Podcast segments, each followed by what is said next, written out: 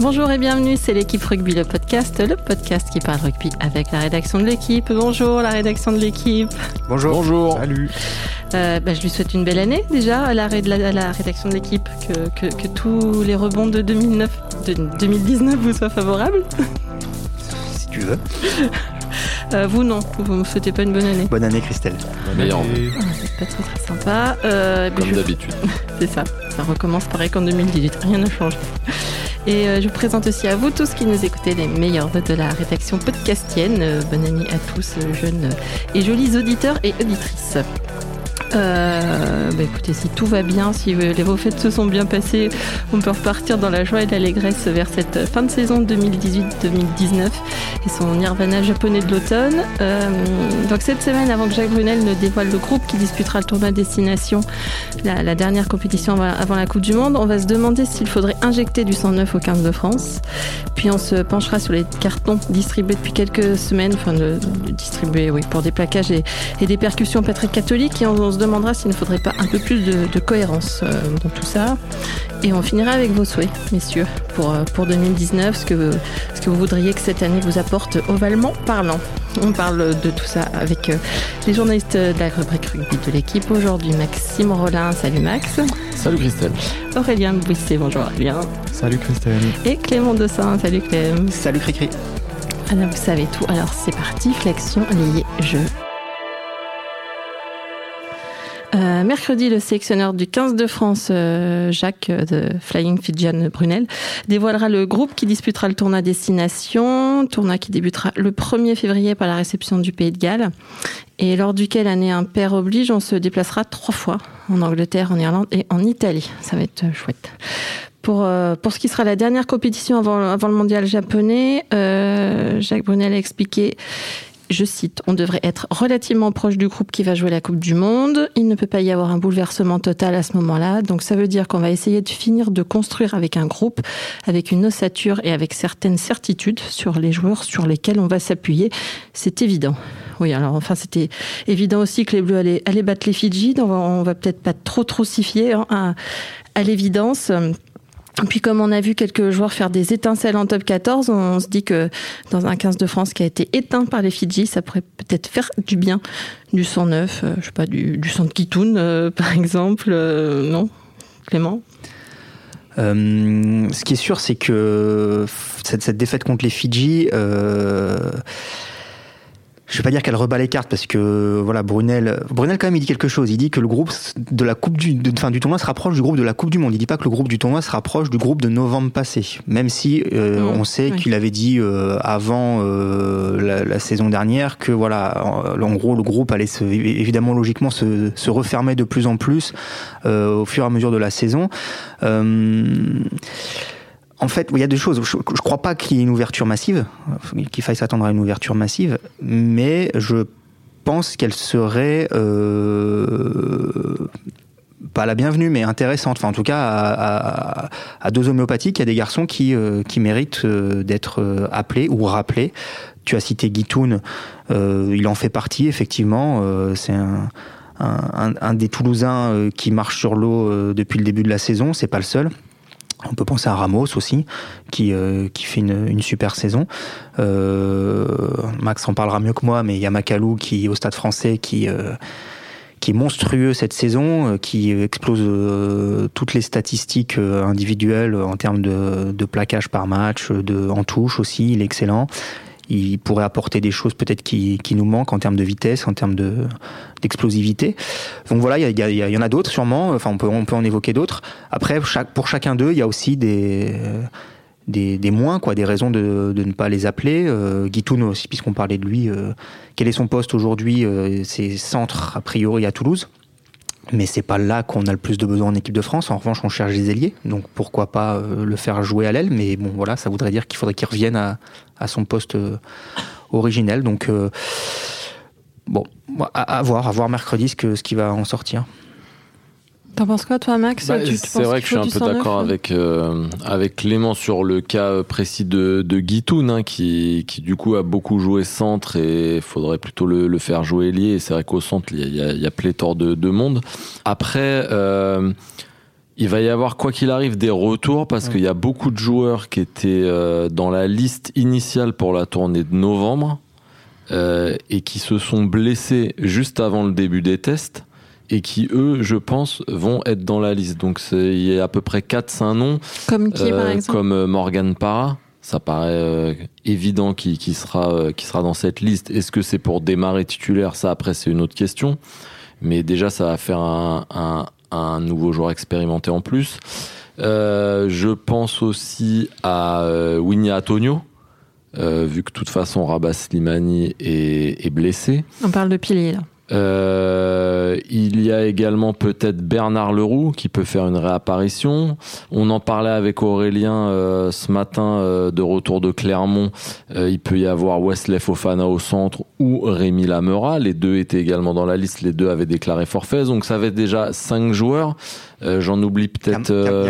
J'en oublie peut-être un ou deux. Yakuba Kamara, c'est encore un cas différent. C'est un joueur qui revient de longues blessures, lui, mais le staff croit énormément en lui. Euh, voilà, il a, il, a, il, a, il a enchaîné 3-4 matchs et, lui, je pense aussi euh, qu'en vue de la Coupe du Monde, euh, Jacques Brunel le, le prendra parce qu'au moment où il s'est blessé, il était indiscutable. donc voilà, il y aura le fameux cas Villemc puisque Raka lui est blessé donc ne sera pas dans la liste. Donc il y aura Villemc. Donc au final, on va se rendre compte qu'il y aura peut-être entre 5 et 10 nouvelles têtes par rapport au, au mois de novembre, en sachant que Teddy Thomas lui aussi est blessé. Donc est-ce qu'on peut voir euh, revenir euh, Rémi Grosso, qui était en tournée en Nouvelle-Zélande? Donc au final, euh, quoi qu'il arrive, comment Jacques Brunel dit qu'il y aura pas de révolution, ça je le crois, mais malgré tout, on va avoir finalement un groupe au, à peu près un tiers du groupe sera, sera renouvelé. Euh, c'est souvent des fausses nouvelles têtes en fait, des, mecs qu'on attendait déjà et dont le, retour a été euh, euh, retardé. Il y a certains profils en tout cas qui paraissent prioritaires, c'est des, des mecs d'expérience tactiquement, techniquement et dans, dans le leadership humain. On a l'impression que c'est ce qui a vachement manqué en novembre contre les Fidji avec avec des têtes mieux posées, mieux faites. Peut-être qu'il y avait moyen de, de quand même l'emporter.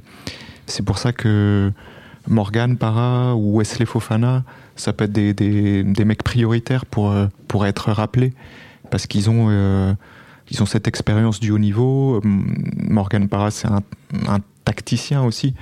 Dans un match, euh, il peut très organiser, il peut avoir une influence sur le cours du jeu. Donc peut-être que ces mecs-là auront plus de chances d'être, de réapparaître et vite dans le 15 de départ que, certains. Moi, après, euh, ça, n'est qu'un avis très personnel, mais j'entends cet argument-là et en même temps, je me dis qu'un peu de fraîcheur, de nouveauté euh, ferait pas de mal. Alors, on, on m'opposera peut-être le fait que c'est trop tard, que la Coupe du Monde est trop proche, mais euh, il y, a, deux profils qui me paraissent intéressants aujourd'hui. Il y a celui de Romain Ntamak, euh, qu'on n'a pas cité précédemment, mais qui, euh, voilà, qui lui aussi euh, profite de l'excellente saison de Toulouse, qui s'affirme, qui joue beaucoup plus que l'année précédente, qui, est, qui pourrait devenir le deuxième champion moins de 20, champion du monde des moins de 20 après, après Demba Bamba à, à, être international. Et je pense qu'aujourd'hui il le mérite et il a, il a un il a un profil intéressant. Pour moi, il s'affirme aujourd'hui en tant que, que centre, plus que, plus qu'à l'ouverture, dans un profil voilà de, comme disaient les anglo-saxons de deuxième 5 huitième un peu un peu un peu comme Owen Farrell quand Farrell joue au centre en, en Angleterre. Euh, toute proportion gardée évidemment. Donc ça j'aime bien ce profil là et j'aime bien le profil de Retière à La Rochelle. On cherche les ailiers. Euh, c'est un, un, format de poche euh, mais voilà, avec des qualités d'explosivité et, de vitesse qui sont et, et de faculté à jouer les, duels qui sont hyper intéressantes. Voilà, là c'est de la science-fiction, hein, évidemment. Euh, je dis pas qu'ils vont être rappelés, je le je le pense pas. Euh, peut-être un petit peu plus Sentama que, que Retière, si tant est que, que ce profil-là intéresse euh, euh, Brunel. Mais bon, moi je, je trouve que voilà, ça, ça, ça pourrait être intéressant. C'est sûr que du 109, par exemple, si Raka avait été dispo, là ça aurait été du vrai 109 mm, mm. à un poste auquel on n'a pas grand monde et euh, avec des qualités. Euh, sachant que Thomas, sachant qu'il y a un gros point d'interrogation sur Thomas en plus aujourd'hui. voilà, donc c'est à dire qu'avec en plus ces qualités de, de mec qui est capable de, de traverser le terrain qu'on n'a presque pas en équipe de France Là, ça aurait été un, vrai coup de 109. Malheureusement, il va être absent. Teddy Thomas va être absent. Et moi, c'est le triangle arrière qui me fait très très peur. Mm. Parce qu'aux ailes, on n'avait déjà pas grand monde au mois de novembre. Et là, on n'a pas grand monde. Euh, pour pour le tournoi. Euh, heureusement que Maxime Médard est, en pleine bourre. Euh, Après, parce que ça, c'est la bonne nouvelle. Alors ailes, justement, c'est peut-être finalement c'est pour ça qu'il y a une carte à jouer. il y a une carte à jouer, où tu peux lancer un mec euh, qui, a, qui, pas de, qui a pas de sélection ou sur la forme du moment. Et, et, et, ça peut être un bon pari. Après, il y a comme ah, qui euh, Enfin, d'abord, il faut dire, je pense qu'UG en fera vraisemblablement oui, partie. UG fera partie de la liste. Bon, voilà, ça fait un ailier. Sans doute Damien Penaud aussi. Alors, il y a Penaud. Et, et j'allais dire que je pense que la polyvalence va peut-être aussi euh, être très recherchée sur ce tournoi. Et je me dis que peut-être que Gaël Ficou, vu qu'il y a beaucoup de, de centres, pourrait être basculé voilà, à l'aile comme ça avait été le cas euh, cet été euh, en Nouvelle-Zélande et en sachant que Gaël Ficou, on l'a vu encore ce week-end, euh, lui, il sait traverser le terrain. Ah, mais on touche du doigt un, de nos gros problèmes, c'est-à-dire qu'on a abondance de biens au centre, qu'on manque de, joueurs à l'aile et qu'on a en plus des, profils qu'on vient donc type Ditoun qu'on vient de citer, type Vakatawa au Racing, qui sont des ailiers, enfin Takatawa, ça se discute puisqu'il avait commencé sa carrière avant de basculer à 7. Il jouait aussi au centre de temps en temps. Mais bref, ce sont des joueurs qu'on a testés au niveau international à l'aile et qui maintenant s'illustrent davantage en club au centre. Sont-ils prêts? Vakatawa, a priori, c'est non à rebasculer euh, et à rejouer euh, à l'aile euh, en, équipe nationale, c'est une question, mais, mais c'est clair qu'ils ont, enfin qu'il y, a une carte à jouer, il y a des places à prendre à, ce poste-là, et, voilà, c'est pour ça que je citais l'exemple du, du petit retière. il y en a, il y en a, il y en a sans doute d'autres, mais, mais clairement, c'est des postes où on est en déficit et où personne s'est imposé depuis, depuis des, des mois, depuis des années presque. Après, par exemple, tu parlais de, de Macalou, là, pour revenir à un autre poste. Macalou, il a déjà eu sa chance un petit peu en équipe de France. On a l'impression qu'il n'a pas vraiment saisi. Euh, là, c'est vrai qu'il est très bon, mais c'est pareil, en troisième ligne, il y, a quand même, euh, il y a quand même du monde. Je suis pas sûr que malgré son super début de saison, ils reviennent un petit peu sur leur, euh, sur leur position. Hein, je me trompe peut-être, mais c'est comme Hamdawi, l'arrière, qui a fait un super début de saison. On pensait qu'il allait être appelé. Au final, il n'a pas été appelé. Ça, ça peut aussi prouver que euh, Jacques Brunel, euh, euh, voilà, l'homme en forme, il va pas non plus faire n'importe quoi. Hmm. Enfin, n'importe quoi. lancer, voilà, le, le, premier joueur qui traverse le terrain tous les week-ends. Oui, il dit finir de construire. Finir de construire un groupe, on peut penser qu'il y aura peut-être un il, truc il, À mon avis, il a, il sait, à peu, je pense qu'il y a 20 joueurs, il sait qui, qui les emmènera à la Coupe du Monde sauf blessure. Après, je pense que voilà, il y a toujours une dizaine de joueurs il, sait à peu près, mais ça peut, euh, voilà, il peut mm. bouger les pions et, en prendre un au dernier moment. C'est sur, sur certains postes, quoi, qu'il a mm. des doutes euh, en troisième ligne centre. Euh, mm. Il n'y a pas beaucoup de candidats, on n'a pas beaucoup parlé des ailiers. à l'ouverture, derrière Camille Lopez, il n'y a, pas eu non plus un, belot complètement transcendant. Donc, c'est peut-être ces postes-là où il va il n'y a pas de deuxième arrière qui soit imposé non plus derrière Max Médard. Hmm. Non. non. mais moi, par exemple, ce dont je suis quasiment certain, c'est que Raka, qui devait euh, là sans doute être sélectionné, s'il n'est pas blessé, il sera à la Coupe du Monde. Parce que c'est un profil que qu'on n'a pas. Et, voilà. Et donc lui, il ira à la Coupe du Monde sans avoir. Enfin bon, il aura, aura des matchs. Il y aura des matchs de, préparation pour être. Il y aura des matchs de préparation, mais, euh, voilà. Mais on l'a déjà vu. Euh, Rappelez-vous de Lacafia euh, à un poste. Euh, pas comme un ailier d'un mec qui traverse le terrain qui met les essais. Lacafia, il avait zéro sélection, il a été emmené à la Coupe du Monde. Donc peut-être d'autant plus s'il y a pas mal de Clermontois aussi en 9-10 derrière. Ah oui, derrière avec Fofana, Penaud. Voilà. Sur ce, on va passer au deuxième sujet. Ce week-end, la percussion de Tammy Funa sur Trinduc a secoué, si ce n'est toute la planète, au moins tout le cerveau du numéro 10, dont la tête a fait à peu près Paris-Marseille. Euh, ce qui a secoué aussi. numéro 12, euh, il joue au centre. ah, mince, pardon. Mais bon. Autant pour moi. Euh, ce qui a secoué aussi, c'est que sa percussion ne lui a valu qu'un carton jaune, alors que c'était à l'épaule avec avant-bras plein de mâchoires. C'était très très vilain hein, quand même, je crois, on peut, on peut, on peut dire. Ça faisait peur. Oui. On a aussi eu Sekou Makalou à Paris qui a pris un jaune pour un avant-bras sur le cou d'un adversaire quand euh, Beka Gorgadze, pour la même raison, a lui pris un rouge. quand on ajoute que les, jaunes tombent comme à gravelotte dès qu'un joueur passe un petit doigt au-dessus d'une épaule adverse pour plaquer, on en viendrait presque à se demander s'il n'y aurait pas comme un léger manque de cohérence dans les prises de décision. non Quelqu'un Aurélien? Ah oui, le manque de cohérence, c'est sans doute ce qui énerve le plus les, acteurs sur le terrain, parce que mm, c'est difficile de comprendre euh, toutes les nouvelles consignes euh, de, sévérité euh, des arbitres si on n'a pas l'impression d'être jugé pareil que le voisin. Bon, ça c'est humain. Si on doit prendre des cas particuliers, celui de Tamei Funa, je lisais tout à l'heure, il y avait un tweet de Jim Nagusa, de Montpellier, il disait le début du geste euh, de Tamefuna, euh, il est légal, il vise la partie basse de, sous, sous les épaules de, de François Trinduc, et après, bon, ça dérape, et effectivement, vu la largeur du bras de Tamefuna, ça, ça atterrit euh, presque au toit de la U Arena. Quoi. Mmh.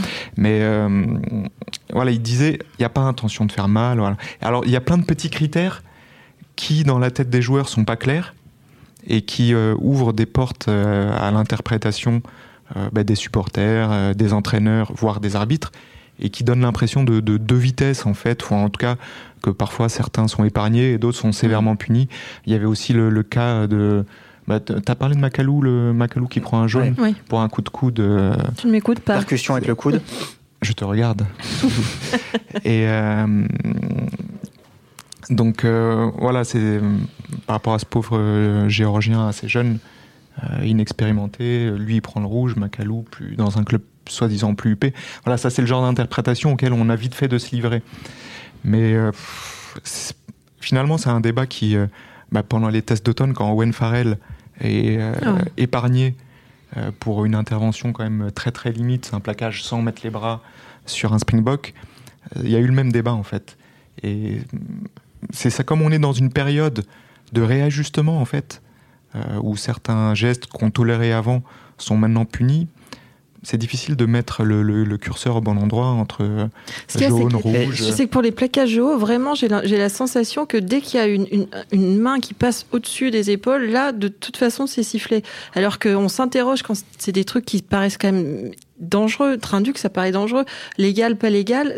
On parle d'un, on parle d'un plaquage hein, sur Trinduc. Hein. Enfin, d'un plaquage. Si tant est que la réalisation du plaquage soit, euh, enfin, réponde aux, critères et aux normes d'un plaquage avec euh, les bras enserrés. C'est, c'est ça, parce qu'il faut quand même dire ce que c'est qu'un plaquage, parce que là, c'est, c'est quand même une, une, purée de percussion à l'épaule, avec un bras qui part. Euh, bah, le début du geste, le début du geste, est effectivement, si on fait des arrêts image par image, semble plutôt correct dans le sens où il, il voilà, il percute l'épaule au, niveau du buste hein, de, de Trinduc. Euh, mais effectivement, la fin du geste euh, s'apparente à une vulgaire manchette et, pour moi, il n'y a pas l'ombre d'un doute, c'est un carton rouge, mais euh, mais mais c'est pas comme ça que ça a été jugé par l'arbitre, qui s'en justifie hein, quand il donne le carton mm. auprès de de Bastaro, le capitaine de Toulon, qui dit voilà, la zone d'impact est bonne. après, oui, ça ça. Nous sommes chez Jacques Lorenzetti. Mais bon, là, je te laisse hein, responsable de tes propos, Max, mais mais mais non, mais après, faut pas tomber dans la paranoïa. Moi, je pense que ce que dit euh, Aurélien euh, est vrai sur la période. On est dans une période de transition et des cas comme ça, je pense qu'on va en avoir. Enfin, on, en a déjà tous les week-ends et que euh, voilà, en fonction de j'en sais rien moi, du nombre de ralentis qu'ils vont voir, de la peut-être la pression un peu du public, de ceci, de cela. Les arbitres restent humains et donc ils vont osciller entre le, le on est dans des zones orangées en fait et le orange bah il devient soit un peu plus jaune, soit un peu plus rouge en fonction de du contexte, de, de peut-être peut-être du déroulement du match. Normalement il n'y a pas la pression de l'arbitre puisque quand il y a arbitrage vidéo normalement l'arbitre vidéo donne sa préconisation. Ouais, c'est, sauf qu'elle n'est pas toujours. Parfois, tu as les arbitres de champ qui prennent leurs décisions. Oui. Tu sais, on les entend quand ils échangent et ils disent est-ce que ça te convient? Oui, bon, On n'entend pas ce qui se passe à l'autre, bout de la discussion. Mais, à la euh, base, normalement, l'arbitrage vidéo est fait par euh, bah un arbitre qui est, qui est, censé ne rien entendre et ne pas être influencé il préconise à l'arbitre de champ qui lui prend sa décision. Mais, c'est vrai qu'après, bah, voilà, ce qui est, ce qui est difficile, évidemment, c'est cette cohérence, c'est la juxtaposition de certaines actions qui peuvent paraître quasi similaires ou, ou, ou et, et, qui au final ne, ne, le sont pas dans le, dans le, dans le rendu arbitral. certains ont fait le rapprochement entre l'action de Tamei Funa cette semaine et celle d'Avei la semaine précédente contre le Racing, pardon contre Bordeaux. Le, Bordeaux le plaquage de, sur Dubier. Euh, voilà, choc épaule contre tête, carton rouge. Euh, après, on peut expliquer que Dubier trébuche, que du coup AVI, euh, voilà, le, se baisse pas assez, etc., etc. Il y, a, toujours plein de plein de circonstances qu'il faut. Enfin, les arbitres, ils ont ce qu'ils appellent des observables. Ils doivent juger sur des sur des sur des critères les plus objectifs possibles. Est-ce qu'il y a de la force? Est-ce qu'il y a de la vitesse? L'intentionnalité, elle est toujours plus difficile à voilà à, à comment dire à, à juger. quoi. Est-ce que Tamei Funa a vraiment voulu faire mal à, à Train du Coupa Bah, faudrait lui demander. Mais bon, c'est. On n'est pas sûr qu'ils disent la vérité. On n'est pas sûr qu'ils disent la vérité. Mais c'est. Euh, je pense que encore une fois, je pense que ces débats-là. On, on, les aura. Euh, ce qu'il y a, c'est que encore la, des semaines, la consigne, c'est quand même de protéger les joueurs. Voir un, le, le plaquage, euh, Trindu qui peut finir en Mikado là. C'est euh, moi je veux bien qu'on se c'est légal, c'est pas légal, s'il y a intention de nuire, il y a pas intention de nuire. Là, on se pose la question comme ça, mais il faut admettre qu'on est aussi terriblement focus parce que un mois avant, on, a été capable de dire oui, mais tel carton euh, jaune est trop sévère, c'est plus du rugby, il y a plus de contact. Voilà, donc on passe nous les observateurs. Les, les, supporters, parfois les acteurs aussi, les joueurs, les anciens joueurs, d'un extrême à l'autre en se disant mais euh, c'est dégueulasse, euh, ce, je, on peut même plus plaquer au rugby. À, trois semaines après, à, presque l'inverse. Euh, ouais, je pense il faut protéger. honnêtement, on peut, tu, regardes pendant la, pendant la tournée. C'est ça, ouais. Tu, regardes pendant les, tournées d'automne, de, de la vois... fin tragique de, de, de la, la, fin d'année dernière. Hmm.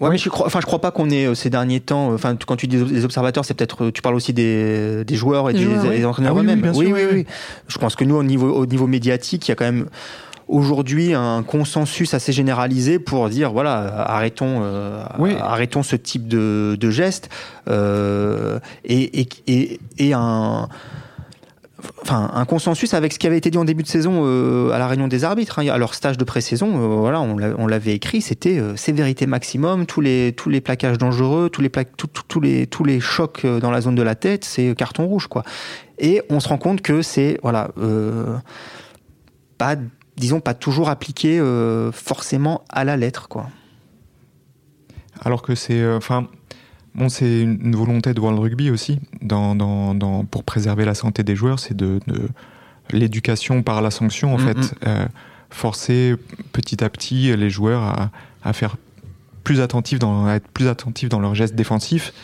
euh, euh pour euh, qu'il y ait moins de, de, de contact dans ces zones-là. Ça, je trouve que c'est tout à fait défendable. Ça conduit parfois à des rouges sévères, à des débats comme ça, mais le, le fond du truc, c'est sur euh, peut-être euh, quelques mois, quelques années, changer vraiment les comportements et bannir des, des, gestes violents euh, et inutiles sur, sur les terrains. Je sais pas si c'était dans un de tes papiers, je sais que c'était un compte rendu d'une match de Clermont dans lequel des joueurs sur le terrain, après un plaquage, s'étaient dit les gars, ce genre de plaquage, il faut qu'on arrête. Non, c'était c'était Babillot, je crois, non? C'était pas ça, Castre qui, voilà, il me semble de mémoire, qui. Ah, pendant le match, les gars s'étaient rendu compte que. Bah oui, parce que tu pénalises ton équipe. la preuve, le plaquage de Tamei Funa ce week-end, il prive euh, vraisemblablement euh, le Racing d'un. Parce que sur l'action qui suit, il y a un essai pour le Racing et l'arbitre revient à la faute et prive vraisemblablement le Racing d'un bonus offensif. Donc euh, c'est préjudiciable. Et puis, et puis la semaine d'avant, ils évoluent à 14 pendant 70 minutes. On peut le trouver sévère ou pas d'ailleurs, mais le, le, carton rouge du jeune Bordelais à Pau, bah voilà, et je crois qu'il intervient à la dixième, bah, vous jouez 70 minutes à 14. Mm. Alors, il l'avait fait 15 euh, jours avant, ils avaient gagné à Castres à 14, mais ça, ça, ça se produit pas à chaque fois. Donc, euh, les, les premiers pénalisés sont les joueurs eux-mêmes, puis leur équipe c'est sûr que. Non, mais là, ça fait parler parce que euh, il y a une énorme différence entre le carton euh, du Bordelais qui prend rouge mm. et Tamefuna qui prend qui prend pas rouge. Si Tamefuna, est... Mm. non, Macalou. Si, parce que les deux gestes sont similaires. Macalou et c'est des charges coude en avant. Oui, voilà. Euh... Macalou, oui, jaune et encore. Après, c'est pareil. Tu, enfin c'est coup d'en avant. Euh, Picamol a fait ça, enfin fait ça pendant depuis depuis qu'il joue au rugby. Donc, euh, mais si Tamefuna avait pris carton rouge, on n'en aurait même pas parlé en mm. fait. C'est ça finalement qui est. Mais ça reste encore une fois une appréciation de l'arbitre, comme une passe en avant, comme. Euh, regardez à, c'est au match à Toulouse, à Agen-Toulouse, où c'est Ruiz qui, qui siffle pas un en avant et voilà. Et il dit que euh, c'est une fois encore, voilà, c'est une interprétation. Alors après, les supporters disent parce que euh, Ruiz il est copain avec je sais pas qui et que machin il en veut à l'autre. Ce qu'il y a, c'est qu'en avant, ça fait pas mal. Euh, ah bah ça fait pas mal, mais Toulouse ils ont gagné, ils ont, Toulouse ils ont gagné 27-20.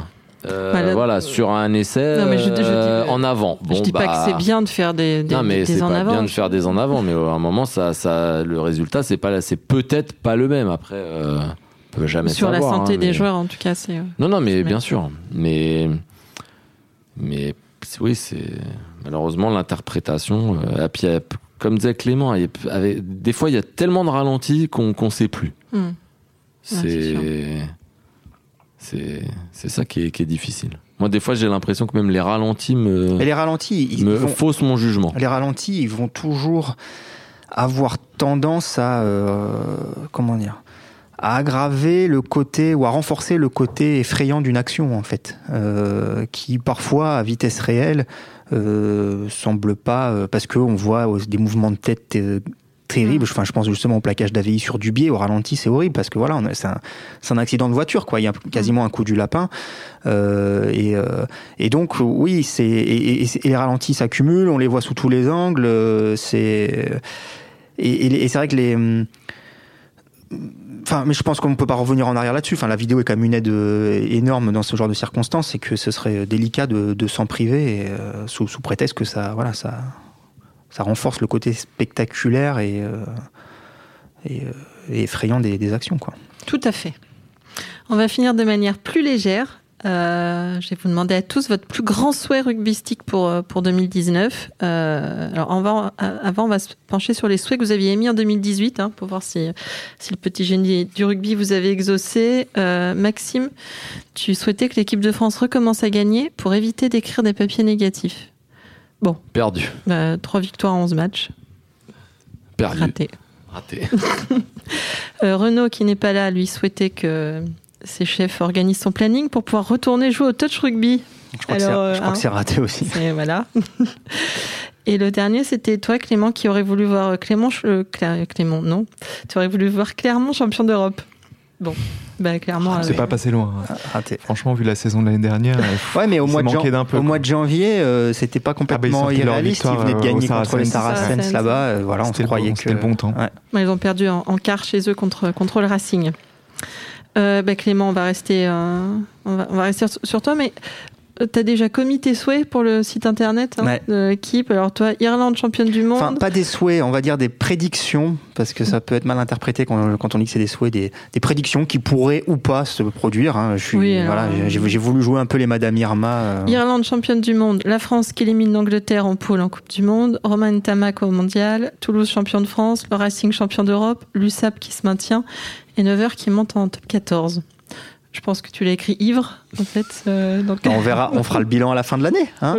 Euh, on, on pourrait en ajouter un huitième euh, qui me tient à cœur, c'est celui que je vais, je vais vous donner là, c'est que les deux équipes de France de rugby à 7 se qualifient pour les Jeux Olympiques à Tokyo. Même les garçons? Bah oui, pourquoi? On va faire un grand chelem à 0 sur 10. non, mais ça va être plus difficile pour les garçons que pour les filles, c'est sûr. il faut terminer dans le top 4 du circuit mondial et les garçons sont mal partis. Euh, mais après, s'ils sont champions d'Europe l'été prochain, euh, ça passera. Euh, voilà, donc c'est tout le mal que je leur souhaite et que je me souhaite aussi, parce que peut-être que ça, ça influera sur le fait que j'irai ou pas à Tokyo dans deux ans, dans un an et demi. C'était un souhait très très égoïste. Donc, euh, Maxime, toi qui es beaucoup plus ouvert sur le monde. Je vais rester sur l'équipe de France et prononcer le même souhait. Peut-être en disant seulement que l'équipe de France gagne un match en 2019. Voilà, je veux pas trop m'avancer. Voilà, comme ça. Deux de suite, tu crois que c'est possible?